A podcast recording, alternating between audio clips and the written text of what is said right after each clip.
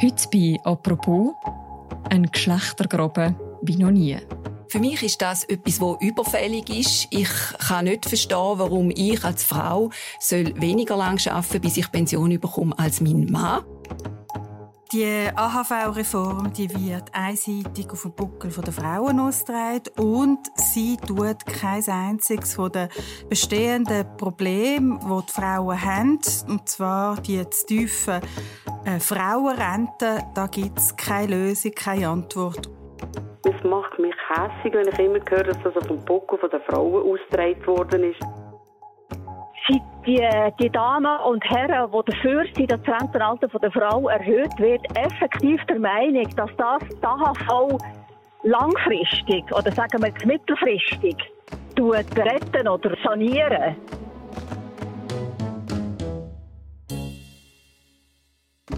Der Altersvorsorge, der AHV in der Schweiz, geht das Geld aus. Um sie längerfristig zu finanzieren, will das Parlament das Rentenalter der Frauen auf 65 tun und Mehrwertsteuerabgaben erhöhen.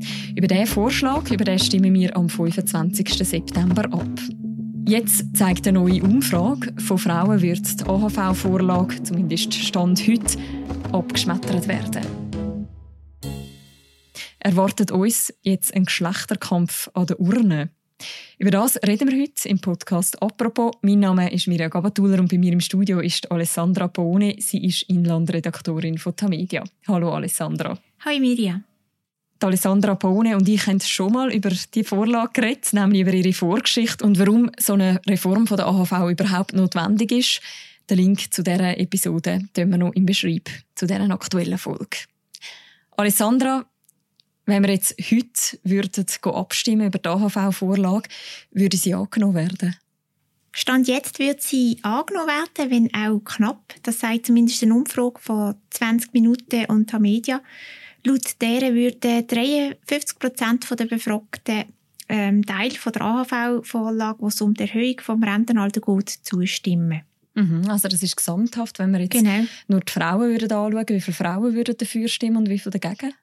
Nur gerade äh, 36 Prozent sagen ja, 60 Prozent sagen nein und äh, 4 Prozent wissen es nicht. Mhm. Also fast zwei Drittel Nein bei den Frauen. Wie sieht es bei den Männern aus? Ganz anders.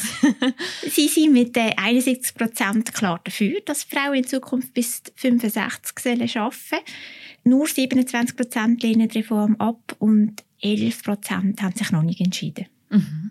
Hat es schon mal so eine Abstimmung gegeben, wo sich im Vorfeld so ein deutlicher Geschlechtergraben abzeichnet hat? Also laut dem Politologen Fabio Wasserfalle, der die Umfrage durchführt, hat es noch nie so einen deutlichen Geschlechtergraben gegeben. Auch wenn er davon ausgeht, dass der Graben im Verlauf der Debatte, also vom Abstimmungskampf noch kleiner wird sein. Mhm. Beim Mutterschaftsurlaub und bei der Ehe für alle hat es äh, zwischen den Geschlechtern zwar auch einen Unterschied gegeben, aber der ist mit jeweils 10% doch nicht ganz so deutlich gewesen wie jetzt bei der AHV. Und äh, Gender Gap hat es auch bei der äh, Kampfjet-Vorlage vor zwei Jahren ähm, gegeben. Die ist ja ganz knapp angenommen worden. Und wäre es nach den Frauen gegangen, wäre die Vorlage nicht durchgekommen. Und der Blick hat ja dort auch titelt, Frauen hätten Kampfjets abstürzen lassen. Mhm. Und die Differenz zwischen Frauen und Männern ist übrigens auch bei den beiden anderen Vorlagen festzustellen, die jetzt eben, eben auch zur Abstimmung kommen. Die Frauen haben zum Beispiel äh, klar mehr Sympathie für die Massentierhaltungsinitiativen als Männer. Dafür sind sie nicht so begeistert von der Verrechnungssteuer. Mhm. Jetzt dauert es noch ein Weile, bis es zu dieser Abstimmung kommt. Wie aussagekräftig ist denn so eine Umfrage jetzt tatsächlich schon? Zum heutigen Zeitpunkt? Und wie entsteht überhaupt so eine Umfrage? Wer, wer wird da gefragt und wie? also eben, ähm, die Abstimmungs- und Wahlumfragen, eben, also vor 20 Minuten und Tamedia werden in Zusammenarbeit mit dem Meinungsforschungsinstitut LEWAS, also von Lukas Lehmann und Fabio Wasserfallen durchgeführt und sie befragen im Vorfeld äh, von Abstimmungen mehrere tausend Leute. Und die müssen nicht nur sagen, wie sie abstimmen und warum sie so abstimmen, sondern müssen auch Angaben machen zum Alter, Geschlecht, ähm, zu ihrer Muttersprache, zur Ausbildung, also zu, auch zum, zum Einkommen zum Wohnort und Region, aber auch, ob sie in der Stadt, in der Aglo oder auf dem Land leben. Und auch, was sie für, für eine Parteipräferenz haben und wie oft sie wählen und abstimmen. Und so entsteht dann auch ein Persönlichkeitsprofil der Teilnehmerinnen und Teilnehmer mit demografischen, geografischen und eben politischen Infos. Mhm. Und du hast mich noch gefragt, eben, wie aussagekräftig die sind. Also die Umfragen von 20 Minuten und Media haben bis jetzt praktisch immer den richtigen Abstimmungsausgang vorausgesagt. Zu den wenigen Ausnahmen gehört die Masseneinwanderungsinitiative, die im Jahr 2014 überraschend äh, äußerst knapp angenommen worden ist. Und im Schnitt weichen die Berechnungen eben von Le Was 6,5 Prozentpunkte vom Resultat ab. Und übrigens auch die von, von der SRG. Auch nur 6,6 Prozentpunkte äh, Abweichung. Man kann also, glaube ich, schon von aussagenkräftigen Umfragen reden. Wissen werden wir es am 25. September. Jetzt hast du schon gesagt, da werden ganz viele Daten erhoben. Geschlecht ist nur eine von vielen. Gibt es dann auch noch andere Faktoren, wo man jetzt sieht, die ein Ja oder ein Nein zu dieser Vorlage beeinflussen? Mhm. Genau, also ganz wichtig ist das Alter und auch woher die Leute kommen, also aus welcher Region. Und bei der Umfrage zur AHV-Reform kann man feststellen, dass Frauen zwischen 50 und 65 Vorlage äh, deutlicher ablehnen als Frauen im Rentenalter und dass ähm, Frauen aus der Romandie und aus dem Tessin deren Erhöhung auch skeptischer gegenüberstehen als Deutschschweizerinnen. Am deutlichsten ist es aber ja, wie gesagt, beim Geschlecht auch der Unterschied. Wie überraschend ist es, dass da so ein Gender Gap gibt? So kann man dem ja sagen, weil man könnte ja sagen, eben, es ist klar, dass eigentlich niemand länger arbeiten will und die Frauen wären halt von dem betroffen. Mir überrascht es nicht, dass Frauen dagegen sind. Also vor allem, aber nicht, weil sie nicht länger arbeiten wollen, sondern mehr, ähm, weil, ich gehe davon aus, eben, weil Frauen der Meinung sind, dass Gleichstellung in Sachen Löhne oder eben zum Beispiel Vereinbarkeit von Beruf und Familie einfach noch nicht so weit ist, um dann auch das Rentenalter anzupassen, an dem von den Männern. Ich würde gerne noch so ein bisschen detaillierter anschauen, was, was die Hintergründe sind für die Ablehnung, gerade bei den Frauen. Du hast ja mit vier Frauen geredet wo alle ganz ein anderes Modell leben. Eine ist alleinerziehend, eine ist Hausfrau, eine macht ganz eine steile Karriere und die andere ist eine berufstätige Mutter. Was sagen die jeweils zu dieser geplanten Erhöhung vom Rentenalter? Also die alleinerziehende Mutter wäre eigentlich rein vom Gleichstellungsgedanken her äh, für eine Erhöhung. In ihrem konkreten Fall findet sie es aber unfair.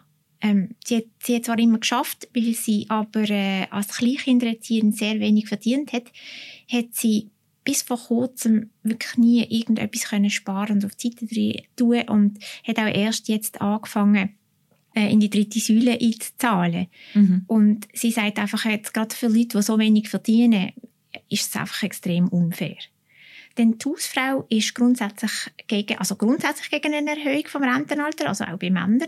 Sie sagt, dass es ab 50 sehr schwierig ist, einen Job zu finden und äh, die Situation wird nicht besser, wenn alle länger arbeiten. Mhm.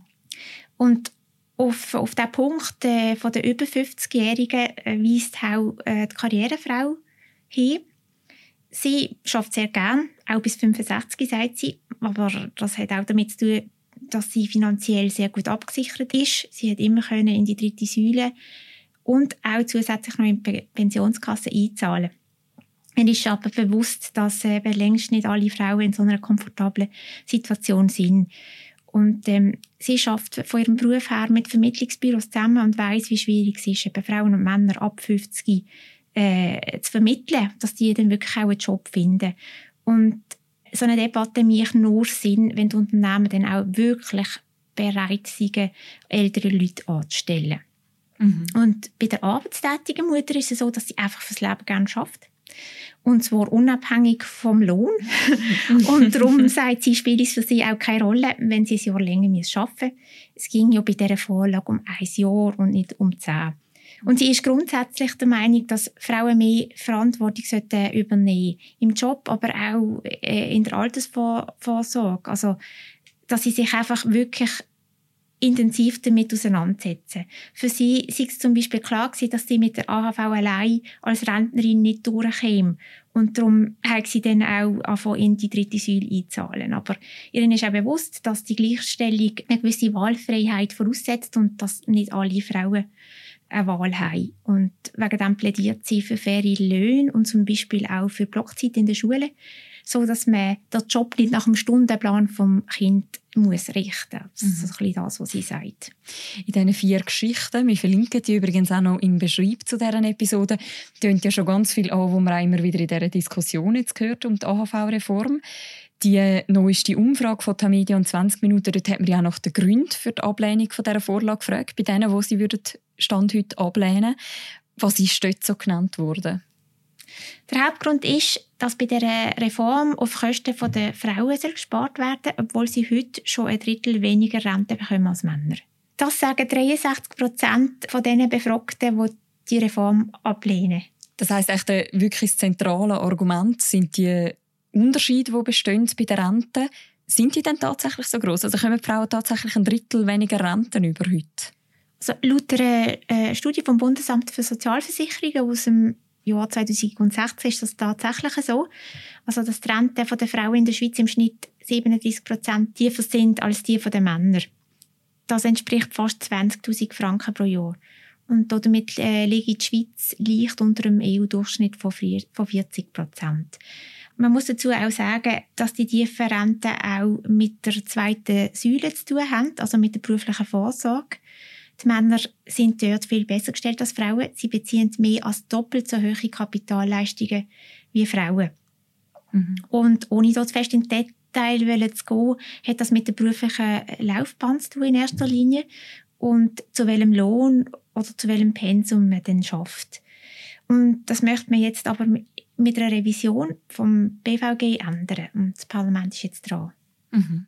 Es läuft also parallel zu dieser AHV-Reform. Es gibt ja durchaus auch Frauen, die dafür sind, dass man das Rentenalter auf 65 erhöht bei den Frauen, auch in verschiedenen politischen Lagern. Was sind die Gründe, die dort genannt werden, bei den Befürworterinnen?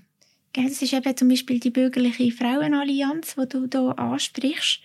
Und sie wollen jetzt eben die Frauen von den Vorteilen dieser Vorlage überzeugen und ihnen eben die, die Vorteile aufzeigen und ihnen klar machen, dass eben die berufliche Vorsorge eine wichtige Rolle spielt, dass die Situation so ist und dass man sich im Parlament für eine klare Verbesserung wird einsetzen mhm.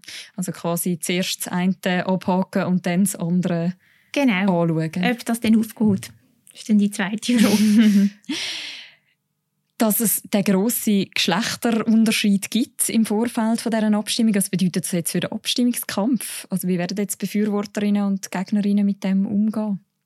Also der, der Abstimmungskampf fängt jetzt erst richtig an und wird äh, sehr wahrscheinlich emotionaler geführt, als, äh, als man gedacht hat.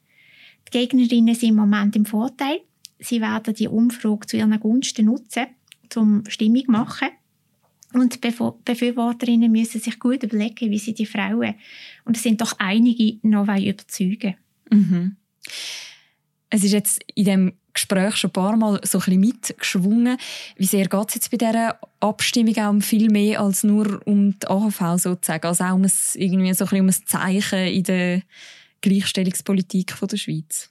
Es kommt ein bisschen darauf an, aus welcher Perspektive man das anschaut. Ich würde sagen, dass es vor allem den Gegnerinnen um Gleichstellung geht, äh, wo halt in vielen Bereichen noch nicht erreicht ist. Und durch die Vorlage kann man jetzt auch noch ein bisschen Druck machen, oder? Dass, dass man jetzt dort wirklich auch, dass es dort vorwärts geht und Forderungen stellen, die dann äh, vielleicht dann auch erfüllt werden. Mhm. Danke vielmals, Alessandra, für die Einordnung. Ich danke dir, Mirja. Das ist es gewesen, unsere heutige Folge vom Podcast «Apropos» vom Tagesanzeiger und von der Redaktion Tamedia. Ihr findet die ganze Berichterstattung rund um die Abstimmungen natürlich auch noch bei uns auf der Webseite und in der App. Und wenn euch der Podcast gefällt, dann könnt ihr den gerne abonnieren. Ihr könnt den auch gerne bewerten, nämlich überall dort, wo man Podcasts hört.